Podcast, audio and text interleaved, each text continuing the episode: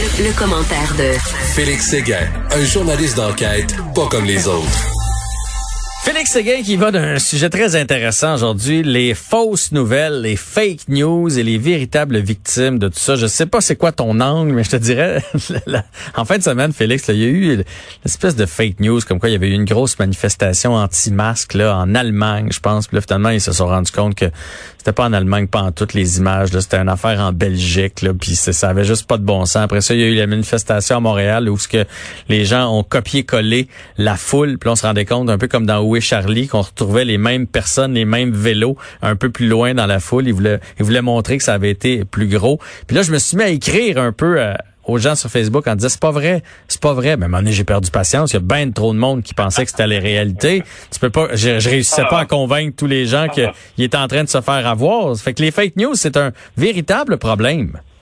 Mais c'en est, est un énorme. Puis la, la, nouvelle dont on va parler aujourd'hui fait le pont entre euh, presque toutes les fake news que l'on a entendues sur euh, la pandémie du nouveau coronavirus et puis les conséquences de celle-ci.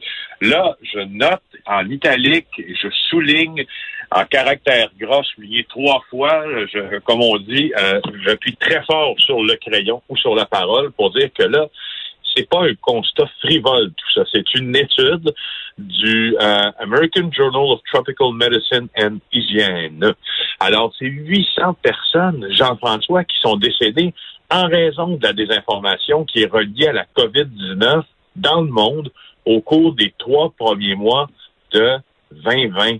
Imagine, là, on est en train de faire un lien euh, causal entre des morts puis la manière qu'ils ont de prendre leur information. Mais qu'est-ce que tu veux dire? Ils sont morts de quoi, mettons? Ben, là, laisse-moi, laisse-moi t'arriver. Ah oui, là, tu piques ma curiosité. Vas-y, vas-y, je, suis pendu à tes lèvres savais que je t'aurais avec ça. et moi, et quand, quand, quand j'ai vu ça, je me suis dit, mais mon Dieu, enfin, un sujet qui va nous permettre de trancher cette question-là une fois pour toutes. Alors, laisse-moi t'expliquer. Le 10 août dernier, euh, il y a une publication scientifique qui vient du journal dont je t'ai parlé, qui a été relayée par la BBC en Angleterre. Euh, et dans cette publication-là, on dénonce 5800 hospitalisations qui résultent de fausses informations diffusées sur les médias sociaux donc 800 décès qui sont avancés. Et pourquoi, justement, pour répondre à des questions, ils sont morts, ces gens-là? Écoute bien, ingestion de méthanol sous forme liquide, produit nettoyant à base d'alcool, parce que les gens croyaient avoir consommé un remède contre le nouveau coronavirus. Et tu te rappelles que l'OMS, l'Organisation mondiale de la santé, a prévenu la population à plus d'une reprise des dangers de la désinformation sur la pandémie, euh, qui, qui, est transmise notamment par les théories conspirationnistes, par les rumeurs. Euh, donc, parmi ces causes-là, des hospitalisations qui ont été recensées par le journal, on retrouve aussi la consommation d'ail en trop grande quantité. Ben voyons donc. Vitamines, Jean-François, en trop grande quantité. Ingestion d'urine de vache. Euh, je ne sais pas comment dire ça. Euh, mais euh, mais on, est devant maintenant quelque chose, en tout cas, justement, les tenants de la, conspiration du, des conspirationnistes nous diront qu'on justement on cite une, une étude euh, qui n'est pas basée sur la science, mais écoute, c'est des scientifiques qui l'ont fait. Et on pointe du doigt les réseaux sociaux, mais aussi certains gouvernements comme celui de Donald Trump. Oui, qui, qui, qui, avait dit ça d'ailleurs. Hein? Il avait dit, lui, là, de prendre euh, du Monsieur Net ou de je me souviens plus quoi là, pour se nettoyer contre la COVID.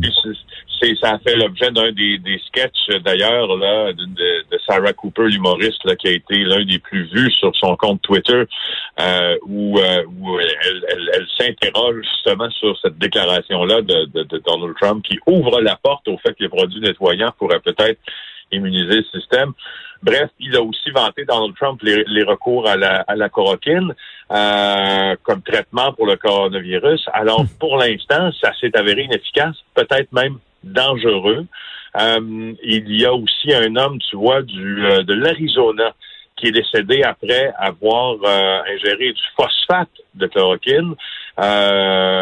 Écoute, c'est, il y a même certaines publications sur les réseaux sociaux qui ont sollicité, proposé de boire une solution d'argent colloïdal. Ce que c'est, c'est un liquide qui contient de l'argent sous la forme de nanoparticules pour tuer le coronavirus.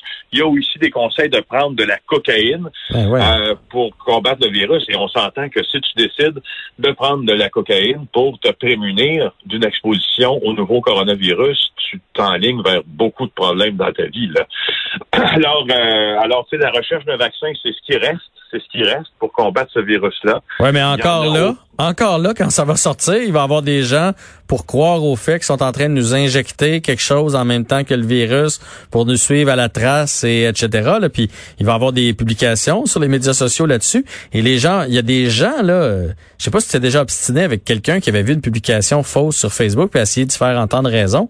Il y a, il y a des gens que c'est très très très difficile. Ils sont convaincus que c'est la bonne nouvelle. C'est la vraie oui, nouvelle je en fait. c'est quoi? Mais ça, là, je- c'est avec beaucoup de fatalisme euh, que, que je que je discute, euh, si on peut appeler ça une discussion, justement, avec des des gens qui, qui, qui, à certains égards, sont bornés. Je me suis obstiné légèrement avec quelqu'un. Je sais pas si tu as vu cette publication-là, qui était une c'était un gag qui a été fait sur les euh, sur les médias sociaux. C'est quelqu'un qui découpe un masque, euh, un masque de procédure, là, donc un masque à, à usage médical, et qui, et qui feint de trouver dans ce masque-là une micropuce. Donc, il sort une micropuce là, de la grosseur d'une carte SIM, là, disons, qui va dans Mhm. les téléphones cellulaires. Et puis là, il sort ça du masque, puis, puis tout le monde se bidonne parce qu'évidemment, ça, ça vient euh, ça vient grossir les traits là, de ceux qui pensent qu'il y a des, des, des puces partout, puis que le 5G euh, est une fomentation politique pour avoir le contrôle sur le top, puis Ouais. euh, il y a des nano euh, des, des, des nanopuces aussi dans le vaccin qu'on peut inoculer aux gens. Et euh, et et il y a des malgré que c'était un gag, et c'était largement souligné que c'était un joke, euh, je me suis vraiment obstiné avec quelqu'un qui m'a dit que j'avais rien compris. C'est- inquiétant. pour- Ben, écoute, euh, Jean-François, je- c'est plus qu'inquiétant. Euh, je- Les journalistes, c'est notre fonds de commerce d'essayer d'aller prendre le plus de versions possibles d'une histoire pour qu'elle soit la plus étayée, crédible, et qu'elle soit basée sur le plus de science ou le plus de, de faits ce qui nous est possible de trouver. Puis quand tu t'obstines sur des questions qui sont, à mon sens, frivoles, euh, comme celle-là, ben c'est un peu démoralisant comme journaliste. Par contre, je veux pas non plus lancer la pierre à ceux qui croient à ces théories-là du, du complot, même si royalement ça m'embête, parce qu'il y a une question d'éducation aussi dans ça. Et euh, ce que je suis en train de dire, c'est que euh, moi, je me con, je me considère pas comme étant euh, plus éduqué que la moyenne. Je considère seulement que je suis peut-être plus informé que la moyenne par des, des formations professionnelles, peut-être que toi aussi, mais aussi dans la manière dont on s'informe. Il y a une question d'éducation. Alors, euh, faut être perspicace un petit peu. Allez chercher une, une deuxième source. C'est valider votre affaire. là. Je viens de voir, c'est particulièrement sur Facebook. Là. Je viens de voir ça sur Facebook. Ma tante Georgette qui vient de publier ça. Avant de penser que ma tante Georgette est devenue ministre de la Santé publique, là, allez, allez chercher un deuxième avis. Allez goo- googler votre, votre affaire, voir si c'est vrai. Là, tu sais. Oui, puis tu sais, c'est- j'entendais en fin de semaine à la manifestation de Photoshopé de Montréal, justement, euh, Lucie Laurier, là, qui qui euh, qui, ma foi, euh, a, dit que Horacio Arruda, ça a été souligné dans une chronique de Sophie Durocher, d'ailleurs, dans le Journal de Montréal, que Horacio Arruda, elle disait de lui que ce n'était pas un scientifique. Ben, coudonc, si Horacio Arruda n'est pas un scientifique, à mon, il est quand même médecin, là, il, a, été formé à Sherbrooke. Si Horacio Arruda n'est pas un scientifique au sens propre des choses, puis qu'on essaie de mettre de l'avant, euh, une- d'inculquer ou de, de, de- de- de transposer dans la tête des gens une histoire selon quoi Horacio Arruda n'est pas un scientifique alors qu'il a ses diplômes de médecine, on essaie de dire, on essaie de faire dire à une pomme que c'est une orange. Là, c'est, ça va jusque là. C'est, moi, je, suis toujours renversé. Puis dans à toutes les occasions que j'ai euh, de, de parler de ces choses-là, je, je le fais. Je trouve que c'est utile Mhm. euh, au débat de beaucoup, beaucoup parler de désinformation parce qu'elle nous guette. Puis euh, parce que, non, j'imagine que j'aime mon job, puis que, que que quand je vois euh, des gens qui, euh, qui travestissent ce job-là pour faire croire n'importe quoi aux autres, ben ça, ça m'agace. Puis j'utilise le mot agacé parce que euh, on, est en public. Ouais. Parce que sinon, je suis en dire un autre. Fait que, on va souhaiter que cette étude-là fasse son petit bonhomme de chemin. Deuxième sujet, autre sujet qui te tient à cœur, encore de la vitesse sur la 40, en fait, à 236 km heure. Oui, mais cette fois-là, euh, ce n'est pas les jeunes qui sont au banc des accusés, mais bien les quinquagénaires. Ah ouais, 53 hein? ans, 236 près du boulevard Curie-Labelle sur l'autoroute 440 dans une zone de 100 km heure. 53 ans, monsieur. 30 points d'inaptitude, 2476 dollars d'amende capté par euh, le, fameux cinémomètre là. Euh, et puis voilà, hein, une suspension de permis pour une période de séjour, véhicule remorqué. Alors euh, ça nous donnait aussi la chance de de parler de ceux qui sont plus âgés, voilà, et qui aussi décident que la route devient leur piste de course. Oui, oui. Écoute, je sais pas ce qu'il y avait comme voiture, mais 236 km heure, ça roule, euh, ça roule pas mal. Je sais pas où qu'il s'en allait. Il était vraiment pressé. Et je trouve qu'il y en a plus. Je sais pas si c'est parce qu'il y a moins de monde sur les routes, donc c'est tentant, mais je trouve qu'il y en a beaucoup. On a eu un, exemple ce matin aussi sur euh, Descaries. Il y a eu un gros accident et probablement que la vitesse serait en cause encore là. là. Oui.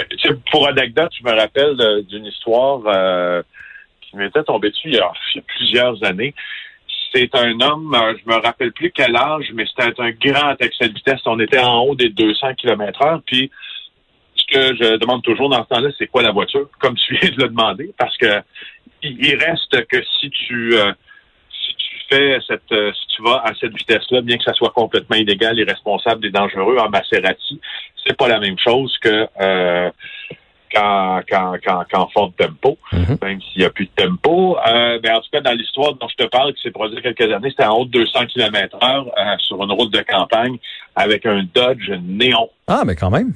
Modifié, probablement. Il faut être, faut croire en, faut croire en ses chances de, de survie, hein, quand on va vite comme ça avec un Dodge néon. J'en veux pas à la, j'en veux pas à la qualité de la voiture, là, mais c'est pas des voitures qui sont faites pour, euh, non. Ça n'a pas énormément d'adhérence. Euh, ben, Félix, Félix, euh, très bonne chronique encore une fois aujourd'hui et on se retrouve demain à la même heure. Ça marche, bye. Salut.